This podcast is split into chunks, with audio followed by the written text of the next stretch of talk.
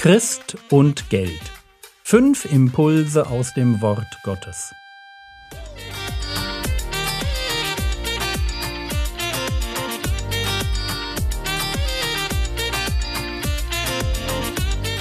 Theologie, die dich im Glauben wachsen lässt, nachfolge praktisch dein geistlicher Impuls für den Tag.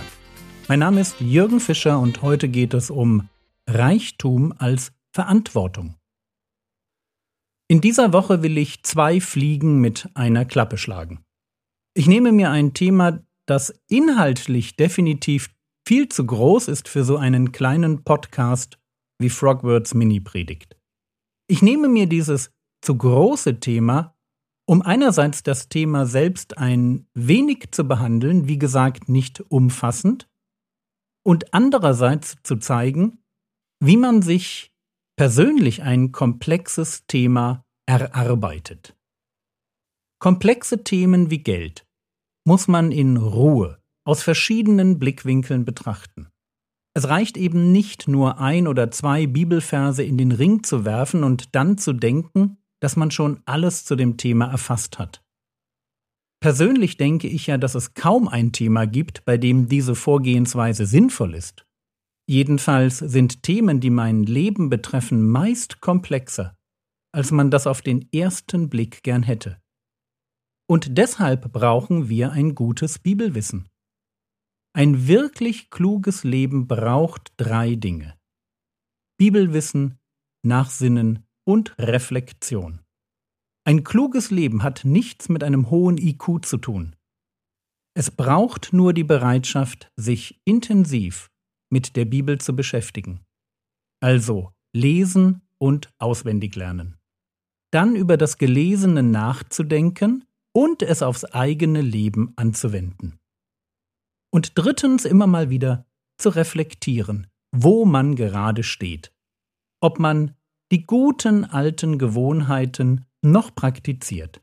Voila, ein kluges Leben. Und ein Thema, an dem man das gut zeigen kann, wie unterschiedlich Blickwinkel auf ein Thema sein können. So ein Thema ist eben das Thema Geld. Heute nun Reichtum und Verantwortung.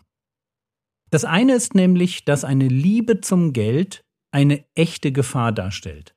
Das andere ist natürlich, dass Wohlstand auch eine echte Chance zum Gutes tun bereithält merkt ihr, wie unterschiedlich man dasselbe Thema aufziehen kann?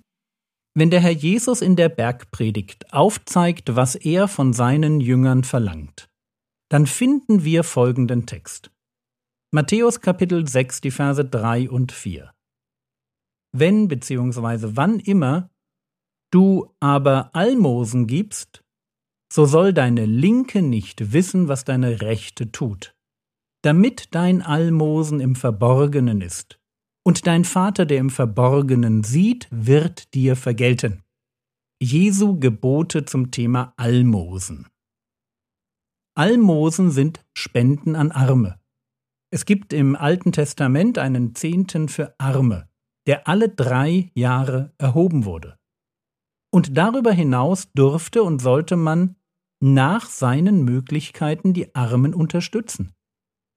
Wir sehen also, wer Geld hat, bekommt damit auch eine Verantwortung.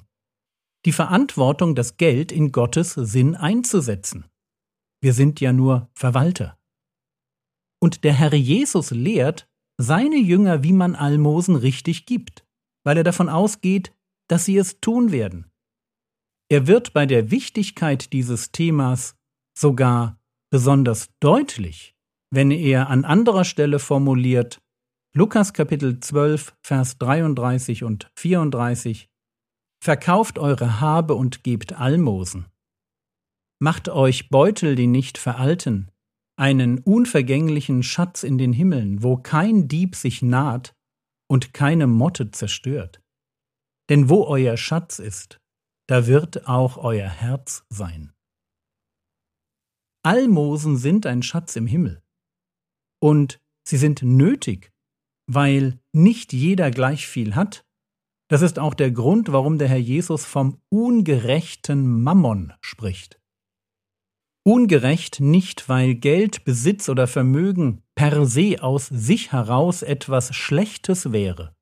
Das ist es nicht. Aber es ist ungerecht verteilt. Der eine hat zu viel, der andere hat zu wenig. Und so gilt schon im Alten Testament, Sprüche 3, Vers 27 und 28, Enthalte Gutes dem nicht vor, dem es gebührt wenn es in der Macht deiner Hand steht, es zu tun. Sage nicht zu deinem Nächsten, geh, komm später wieder, und morgen will ich geben, wo du doch hast.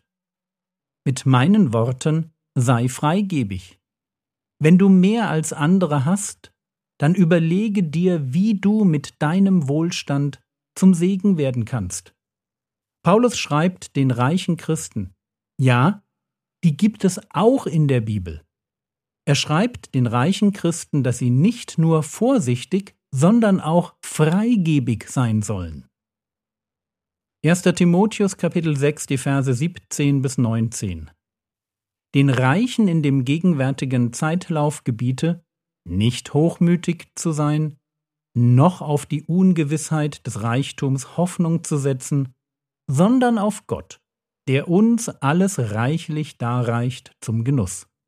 Gutes zu tun, reich zu sein in guten Werken, freigebig zu sein, mitteilsam, indem sie sich selbst eine gute Grundlage auf die Zukunft sammeln, um das wirkliche Leben zu ergreifen. Toller Text, oder? Auf der einen Seite seid vorsichtig, ihr Reichen. Werdet nicht hochmütig. Setzt euer Vertrauen nicht auf den Reichtum, sondern auf Gott.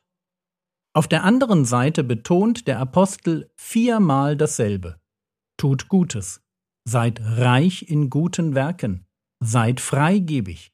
Seid mitteilsam, was nichts anderes ist als seid spendabel. Und warum sollen die Reichen das tun? Um sich, Zitat, eine gute Grundlage auf die Zukunft zu sammeln, um das wirkliche Leben zu ergreifen. Im Blick auf Wohlstand und Wohlergehen muss uns eines immer klar sein. Das Leben, das wir jetzt leben, ist nicht das wirkliche Leben. Es ist nicht im eigentlichen Sinn unser Leben.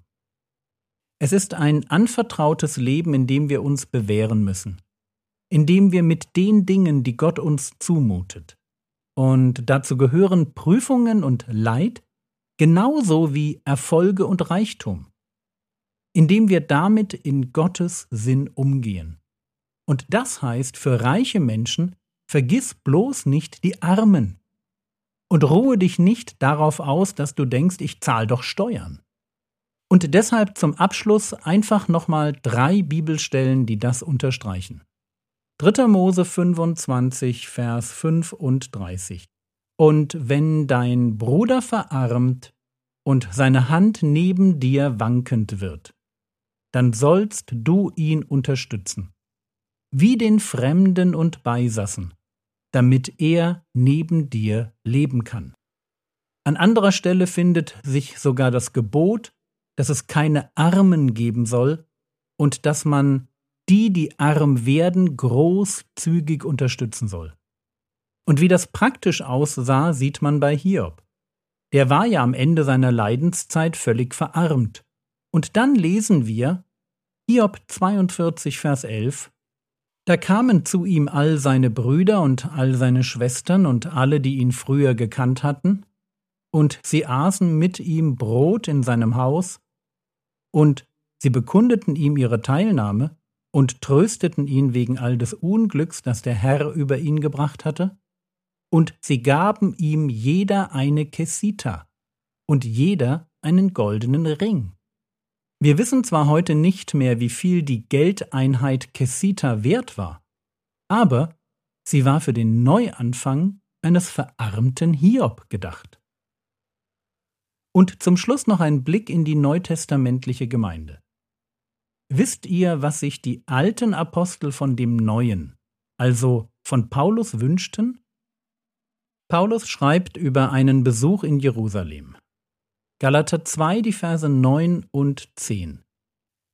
Und als sie die Gnade erkannten, die mir gegeben worden ist, gaben Jakobus und Kephas, anderes Wort für Petrus, und Johannes, die als Säulen angesehen werden, mir und Barnabas den Handschlag der Gemeinschaft, damit wir unter die Nationen gingen, sie aber unter die Beschnittenen. Nur sollten wir der Armen gedenken, was zu tun ich mich auch befleißigt habe.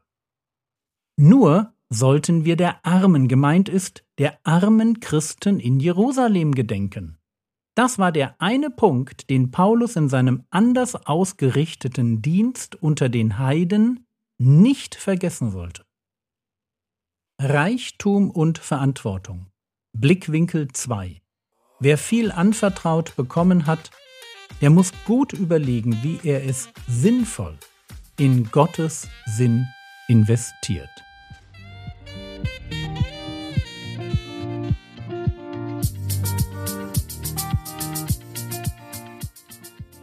Was könntest du jetzt tun?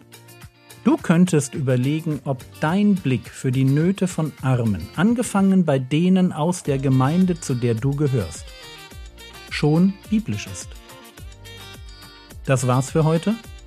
Nimm dir heute doch vor, deiner Gemeinde einen größeren Geldbetrag zu spenden mit dem Verwendungszweck für arme Menschen. Der Herr segne dich, erfahre seine Gnade und lebe in seinem Frieden. Amen.